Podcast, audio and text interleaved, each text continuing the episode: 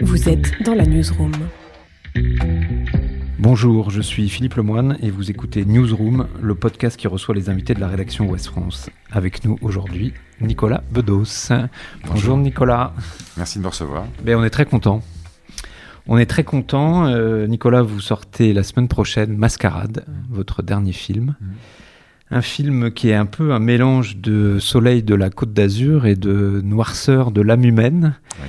On, on y virevolte, on s'y perd, on, s'en émeut beaucoup. C'est une chouette histoire avec, euh, avec un scénario fort, des personnages euh, très attachants et très troublants.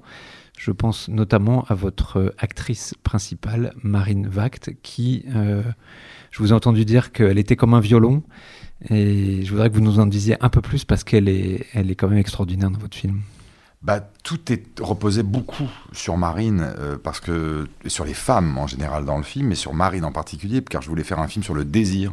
Je voulais essayer de procurer aux spectateurs euh, adolescents qu'on a tous en nous euh, d'aujourd'hui ce que l'adolescent que j'étais, moi, euh, il y a de longues années maintenant, avait ressenti au cinéma en allant voir des films, notamment des films avec des héroïnes un peu fatales, un peu dangereuses, un peu cruelles, et terriblement excitantes à la fois.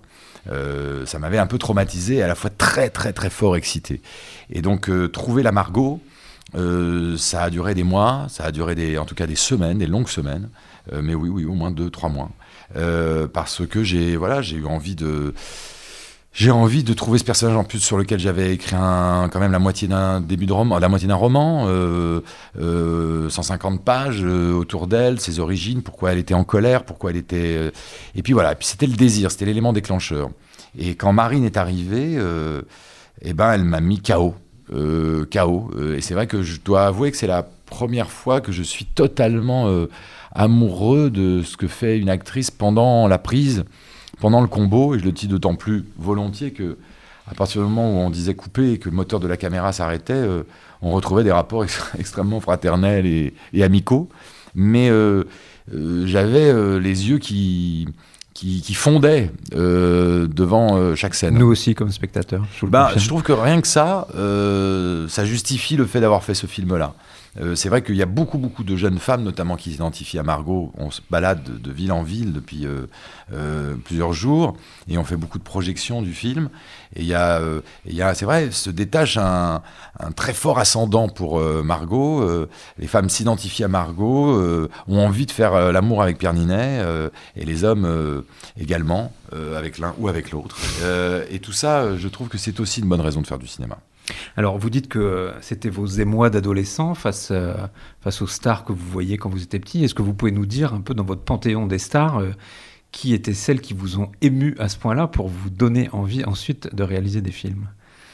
Bah, dans des genres très différents à des époques, on ne peut plus hétéroclite. euh, j'ai toujours été, j'avais été très marqué par Emmanuel Béard dans l'enfer de Claude Chabrol, avec François Cluzet, qui des années plus tard joue dans ce film. C'est peut-être pas un hasard. La boucle est bouclée La boucle est bouclée. Euh, J'étais très, euh, j'ai été très marqué par euh, ce qu'avait fait Sharon Stone dans Casino de, de Martin Scorsese, qui jouait aussi une arnaqueuse, une demi-mondaine, qui se baladait dans un milieu déjà euh, un peu cupide, un milieu d'argent, euh, et qui était euh, le cœur comme ça brisé entre, entre deux hommes, euh, entre trois hommes, entre, entre le dégoût des hommes et l'envie des hommes. Et il y avait euh, aussi un film qui était un des films de chevet euh, de mon père qui s'appelait la, la Comtesse aux pieds nus avec euh, Ava Gardner.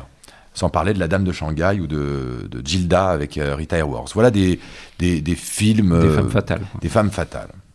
Alors, il y a une, une femme fatale euh, dans votre euh, casting, euh, qui est Isabelle Adjani, Oui.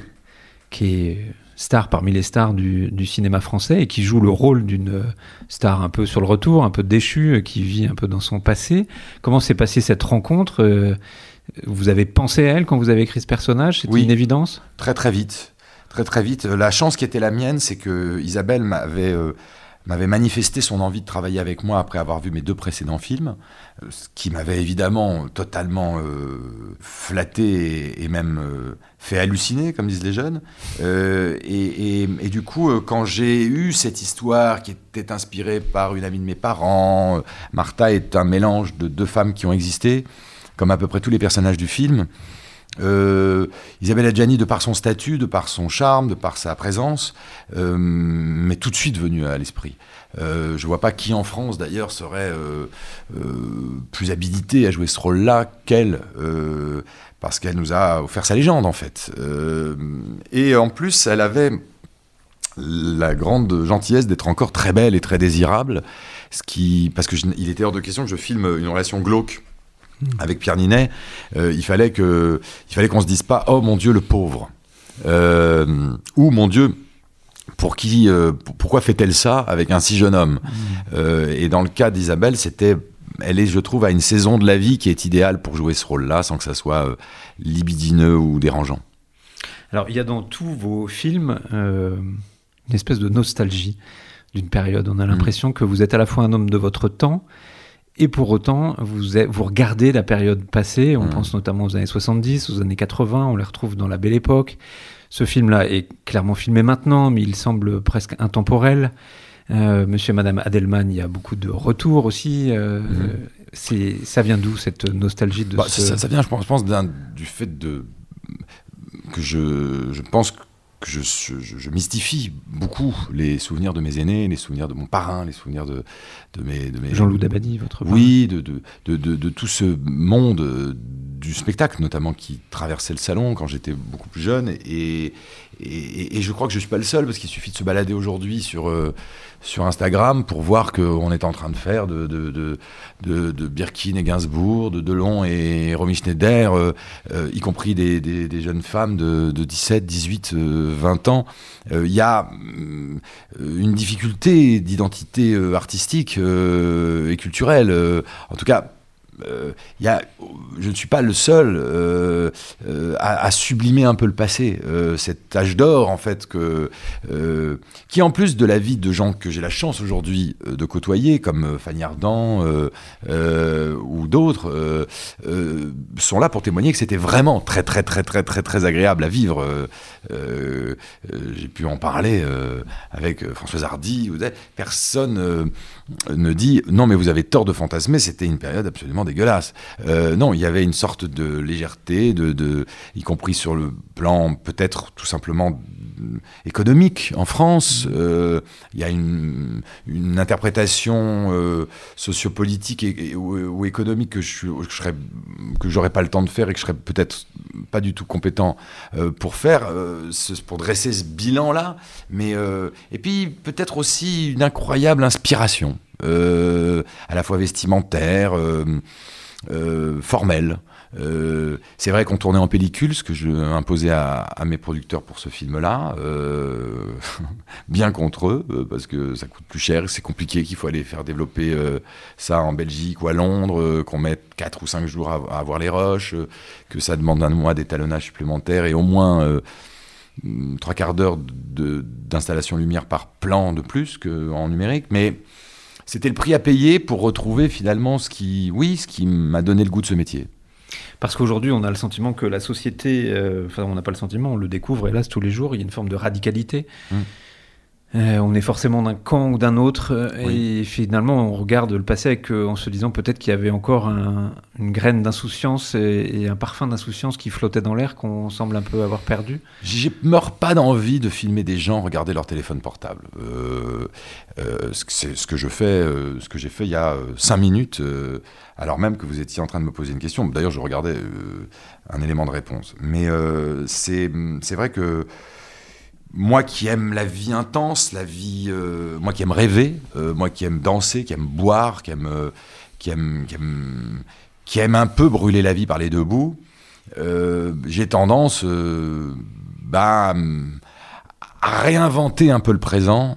Le, le, présent des, des, terrasses de café, il y en a plein dans Mascarade, il y en a plein dans la Belle Époque, il y en a beaucoup dans Monsieur et Madame Adelman, il y en a pas mal dans OSS aussi. Euh, les, boîtes de nuit, euh, les bars, euh, les orchestres, toutes ces choses qui nous mènent vers quelque chose qu'on peut trouver frivole, mais que j'appellerais l'art de vivre, le plaisir, l'inconscience, l'ivresse aussi. Et une forme de légèreté. Et une forme de légèreté. Mais elle peut être très grave, la légèreté, parce qu'il y a beaucoup de clins d'œil à, Fitzgerald aussi dans Mascarade. Euh, on peut pas dire que le film soit très léger. Euh, mais hum, même pour être désespéré, euh, je préfère les années 20 et les années 50 aux années 2020. Alors, il y a dans vos, dans vos films quelque chose qui est assez présent, c'est la mécanique du couple. On voit euh, chez Monsieur et Madame Adelman un couple qui dure. On voit dans Mascarade des couples qui se forment très rapidement et se déchirent très rapidement. Vous analysez ça euh, assez finement puisque on, essaye de, croire à cette valeur de l'amour. Dans, dans Mascarade, on pense que ça va marcher, puis on s'aperçoit qu'en fait ça peut pas, qu'ils se rencontrent sans doute un peu tard ou un peu tôt. Mmh. C'est quelque chose que vous observez, qui vous tient à cœur? J'ai toujours été un peu obsédé par ça. Ça ne veut pas du tout dire que j'en ai mm, acquis une espèce de science quelconque. Mais en revanche, ça m'a toujours plus intéressé que d'autres. Euh, et c'est en ceci d'ailleurs que j'ai mm, ce qu'on pourrait appeler un tempérament féminin, même si c'est une généralité. Euh, mais c'est vrai que j'ai toujours eu plus de copines euh, que de copains à cause de ça, parce qu'on s'intéressait davantage à la psychologie de nos parents, euh, à ce qui se cachait derrière chaque couple. On essayait tout le temps de chercher l'envers, la vérité, le faux, est-ce qu'ils s'aiment vraiment, beaucoup, un peu. J'ai toujours interrogé la véracité des sentiments de ma mère. je suis un garçon, un petit garçon, j'étais un petit garçon très inquiet. Euh, euh, convaincu qu'il y avait Anguille sous roche, qu'on allait me mentir. Euh, et je crois que je fais des films qui sont pleins de cette inquiétude qui est la mienne, des sentiments qui s'effilochent, de qui je vais perdre, qui m'aime beaucoup, qui m'aime pas. Peut-être parce que mon père s'est marié plusieurs fois, peut-être parce que ma mère était très jeune quand elle l'a rencontré. J'ai été paranoïaque. Et je crois que je fais des, je crois que j'ai eu la vie et j'ai le cerveau de quelqu'un qui a été paranoïaque. Alors même que j'ai eu la chance d'être aimé aussi bien par mes parents que par euh, euh, des femmes euh, qui se sont très bien comportées dans ma vie. J'ai eu plus de belles rencontres que de rencontres de trahison. Alors il y a une autre façon que vous avez de passer les sentiments et l'émotion, c'est la musique. Et ça, c'est quand même quelque chose de particulier dans votre filmographie. C'est que dans l'ensemble, vous, composez la musique de vos films. Alors Mascarade, je crois qu'il y a une petite partie parce que c'était sans doute plus, enfin, plus symphonique, plus compliqué. Oui, plus compliqué. Mais La Belle Époque, c'est vous aussi. Donc ça veut dire que vous écrivez, vous réalisez, vous composez la musique. C'est ça, ça sort de vous euh, par tous les ports bah, de la peau. Vous savez le fait que je sois, un, je sois, je le dis encore une fois sans modestie, un romancier un peu pour l'instant euh, avorté. Euh, sinon raté, c'est, ça me pousse, je crois, enfin, ça explique sans doute le fait que j'ai en besoin de maîtriser, de signer le film. Euh, je ne fais pas, partie de ceux qui, qui se sentiraient bien le soir. Euh, sans doute par orgueil, si euh, j'avais, si la réalisation avait été co-signée par le chef opérateur. quand il a écrit un film 2, pour moi c'est un film 2, c'est comme un roman 2, ou quand vous signez un, article, c'est vos mots. c'est pas les mots de votre rédacteur en chef, même si parfois on se fait conseiller une coupe, une amélioration, une accélération, une accroche un peu plus forte, mais vous avez écrit votre papier. Ben moi, j'ai envie d'avoir écrit mes films. Et si euh, et, la musique s'est imposée parce qu'à un moment donné, j'arrivais pas à expliquer ce que je voulais. Et il y avait des gens beaucoup plus forts que moi. Ça a commencé sur Adelman. On n'avait pas beaucoup de moyens pour avoir un génie de la musique. Et donc, il nous restait juste assez de moyens pour avoir quelqu'un euh, d'une catégorie de compositeurs. En tout cas, j'ai pas trouvé euh, la bonne ou le bon à ce moment-là. Et donc, je m'y suis collé parce qu'au moins, je comprenais ce que je voulais. Merci Nicolas. Merci à vous. Merci à vous. Newsroom.